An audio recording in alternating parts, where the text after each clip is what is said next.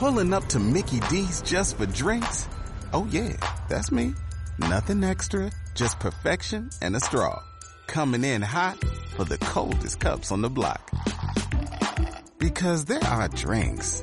Then there are drinks from McDonald's. Mix things up with any size lemonade or sweet tea for $1.49. Perfect with our classic fries. Price and participation may vary. Cannot be combined with any other offer. Ba da ba ba ba. Sweat dripping from my body. We both at this party. So come and show me your moves. Seguimos en tiempo de radio y vamos ahora a ofrecer consejos relacionados con la salud, con nuestra neurología y para ello que contamos en este medio de comunicación con un experto, con nuestro doctor más querido, el de cabecera, que es el neurólogo y neurofisiólogo clínico, el doctor Pablo Quiroga. Pablo, ¿qué tal? Muy buenas tardes. Buenas tardes, Fran. Buenas tardes, querido escuchante. Hoy además que vamos a hablar de autoestima en el control de la epilepsia y la calidad de vida y aprovecharemos para celebrar también el Día Mundial para la Concienciación de la Epilepsia, el Día Púrpura, el Purple Day. Pero antes que nada, ¿qué es la autoestima, doctor? ¿Cómo podríamos definirla? Buena pregunta, Fran. Consiste en valorar y reconocer lo que somos y lo que podemos llegar a ser aunque tengamos epilepsia en este caso, Fran. Por tanto, la autoestima es una necesidad básica para el desarrollo de las personas en el campo profesional y en todo campo y en particular en este caso de la epilepsia. La epilepsia y la autoestima, ¿qué importancia tiene la una con la otra, doctor? Quienes tenemos epilepsia podemos decir que la importancia en la autoestima radica en la confianza en nuestra capacidad de pensar de forma positiva, nuestra capacidad para enfrentarnos a los desafíos básicos de la epilepsia, para mirar la vida de forma positiva, el sentimiento de ser dignos, confiar en nuestros derechos de ser felices, de merecer, de tener derecho a afirmar nuestras necesidades y de gozar de los frutos de nuestro esfuerzo. Todo esto nos aporta seguridad ante nosotros mismos y ante los demás y supone una mejor calidad de vida, Frank. Lo importante que es el tener un buen estado de ánimo y trabajarlo, pero ¿eso es un camino fácil, doctor Quiroga? El camino hacia la autoestima es sinuoso y no es fácil si partimos del estigma de la epilepsia en nuestra sociedad, Frank.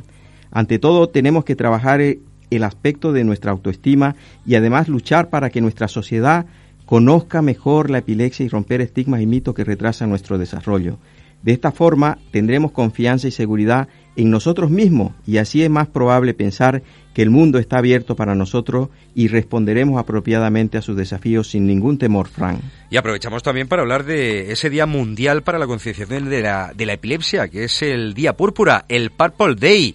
¿Qué mensaje podemos enviar, doctor, a nuestros oyentes en estas fechas tan señaladas? El Día Púrpura fue ideado en 2008 por Cassidy Megan, una niña canadiense afectada por la enfermedad, con el objetivo de desterrar los viejos y falsos mitos sobre la enfermedad y concienciar a las personas que padecen epilepsia de que no se encuentran solo Frank. Así como destaca Purple Day España, todos los años, el 26 de marzo, pedimos a las personas de todo el mundo que se vistan de morado demostrar así su apoyo a las personas afectadas con epilepsia, Fran. Pues prácticamente nos está lanzando un reto el doctor Pablo Quiroga. Oiga, nos vamos a vestir con una prenda púrpura, usted y yo, si le parece, y nos fotografiamos y lo compartimos también en las redes sociales en apoyo a este Día Púrpura el próximo 26 de marzo. Y para finalizar, ¿qué consejo le dejamos a, a nuestra audiencia en esta jornada, doctor? Recordar que debemos de trabajar en nuestra autoestima, ya que nos ayudará a aceptar que la vida es consecuencia de las decisiones personales y a salir del rol de inferioridad que a veces tenemos, en este caso por padecer epilepsia.